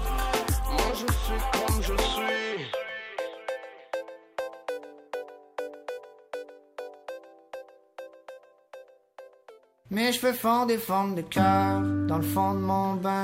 C'est peut-être pas une erreur, c'est peut-être pas pour rien. C'est un peu dur de faire une croix sur toi. Parce que tes bras sont rien qu'assez creux pour moi. Sauf que je fonds plus quand tu me demandes Qu'est-ce que je fais? Fais-moi à croire tu veux savoir Comment je vais? Tu sais que c'est top dans mon désordre Oh, ça tourne bon dans ma caboche Oh, j'ai recommencé à fumer la top.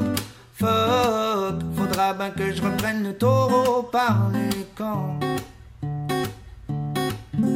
Dans mon mind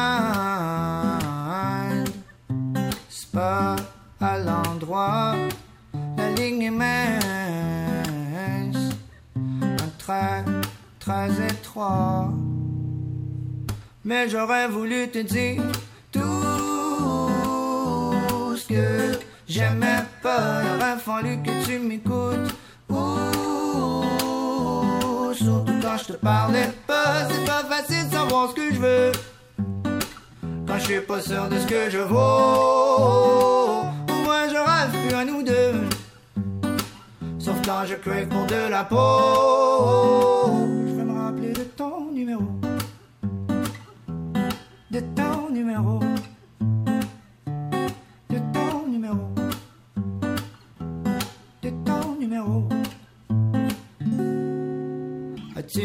Dans l'eau quand tu m'écris que tu t'ennuies. Ou si c'est rien pour ton ego Pour que je te dise que moi aussi. Mais aujourd'hui je suis je me désabonne Je te remercie pour la run. Si tu veux tu peux m'attendre là Sauf qu'il y a des chances que je revienne pas. Y'a pas de quoi être pisse, non.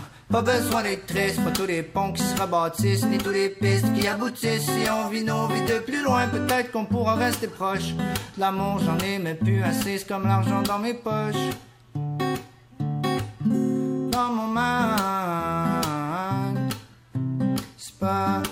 L'endroit. La ligne mince, un trait très étroit. Mais j'aurais voulu te dire tout ce que j'aimais pas. Il aurait fallu que tu m'écoutes. Surtout quand je parlais pas. C'est pas facile de savoir ce que je veux. Quand je suis pas sûr de ce que je vaux à nous deux. Sauf quand je crève pour de la peau. Je vais me rappeler de ton numéro. De ton numéro. De ton numéro. De ton numéro.